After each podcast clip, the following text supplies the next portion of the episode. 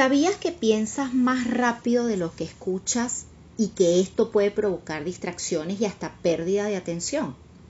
Hola, esto es Neuroprogramadamente Hablando. Soy Raquel Paisa y hoy hablaremos sobre cómo puedes aumentar tu capacidad de prestar atención y de captar el mensaje de tu interlocutor. Y por eso te invito a que sigas escuchando porque esto es para ti.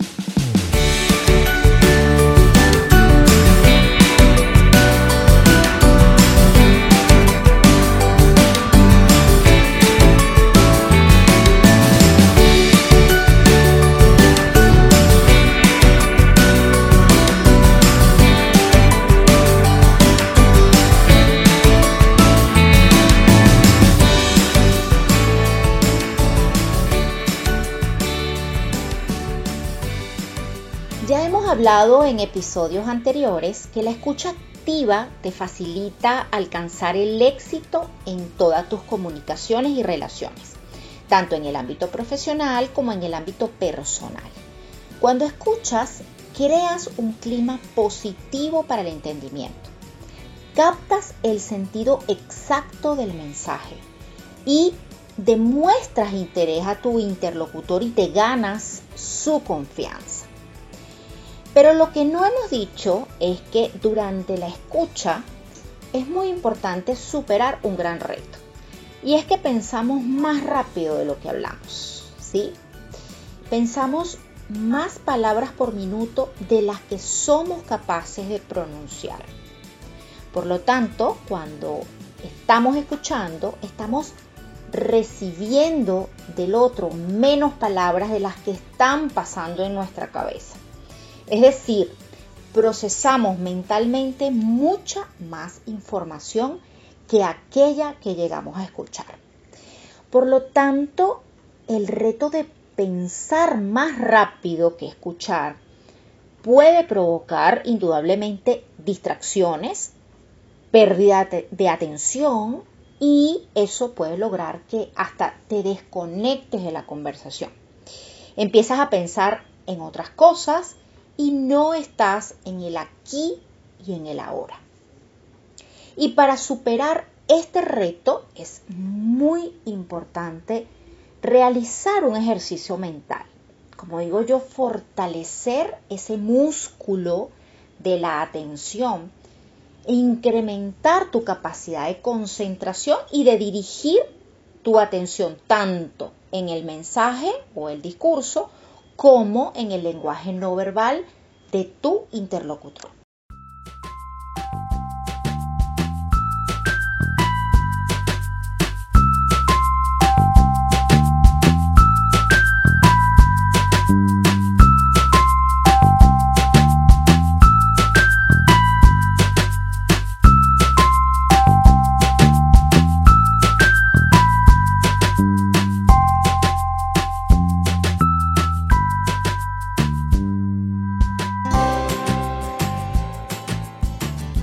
Prestar atención es entonces uno de los elementos clave para escuchar activa y eficazmente.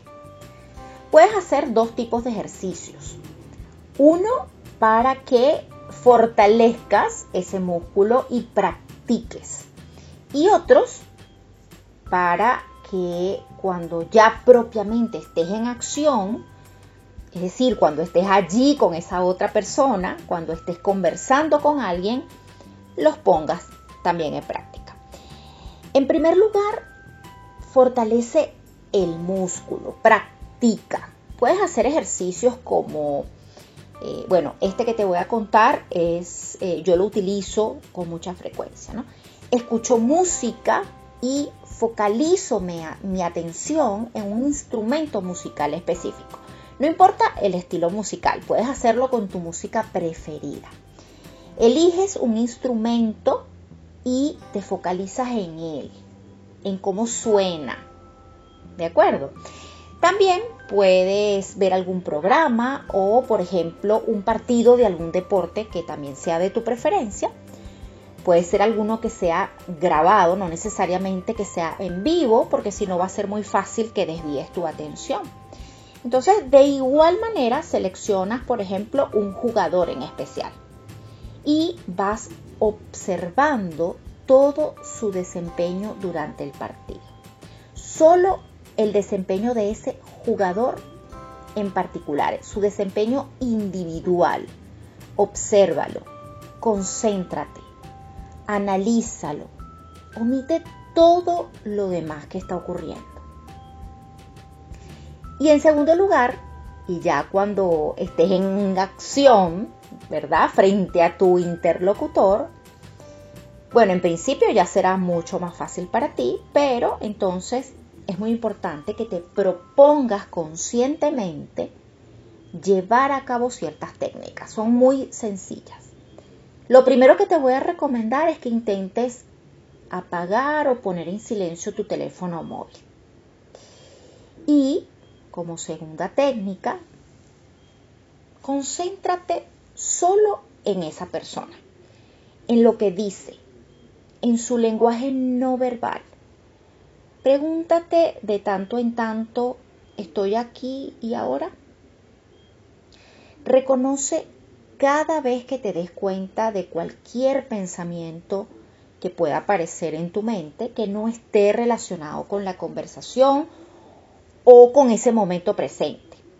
Y con mucha amabilidad, déjalo ir, déjalo pasar. Y continúa con el foco, con la concentración en las palabras y en el lenguaje no verbal de esa otra persona.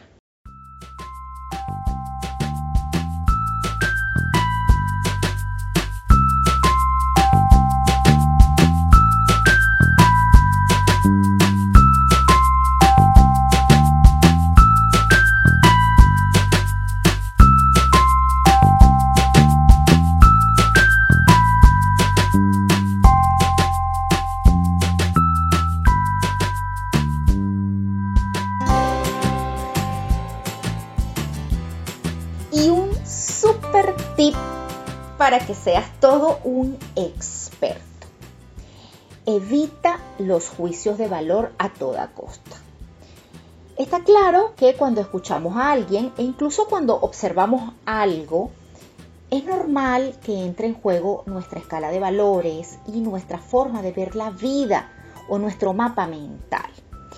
Y eso en sí no es negativo, al contrario, es un filtro que te va a ayudar a tomar aquello que te va a servir o al contrario desechar lo que no te parezca relevante. Sin embargo, cuando escuchamos a nuestro interlocutor y hacemos nuestras propias sentencias y generalizaciones de lo que dice, no es tan enriquecedor. Porque al final nunca sabemos toda la historia. Tú solo estás allí como una cámara fotográfica, capturando esos instantes, bien sea de lo que ves o, de lo que escuchas. Tal vez lo que para ti sea malo, para el otro sea bueno. O lo que para ti sea bonito, para el otro sea algo feo. O lo que para ti sea injusto, para el otro sea justo. En fin, todo es según el cristal desde que se mira. Y los juicios de valor no son más que apreciaciones individuales de acuerdo a principios éticos o morales, que al final del camino solo interfieren en la comunicación.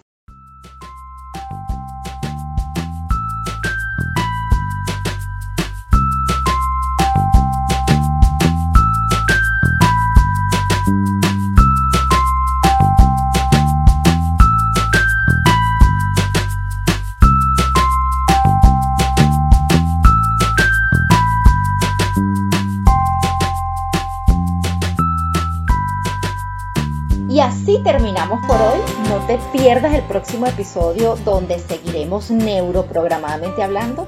Si te gustó este contenido, compártelo y suscríbete. Me encontrarás en las principales plataformas de escucha. Recuerda también seguirme por mis redes sociales como Raquel Paisa. Chao, chao, hasta el próximo martes y mucho éxito.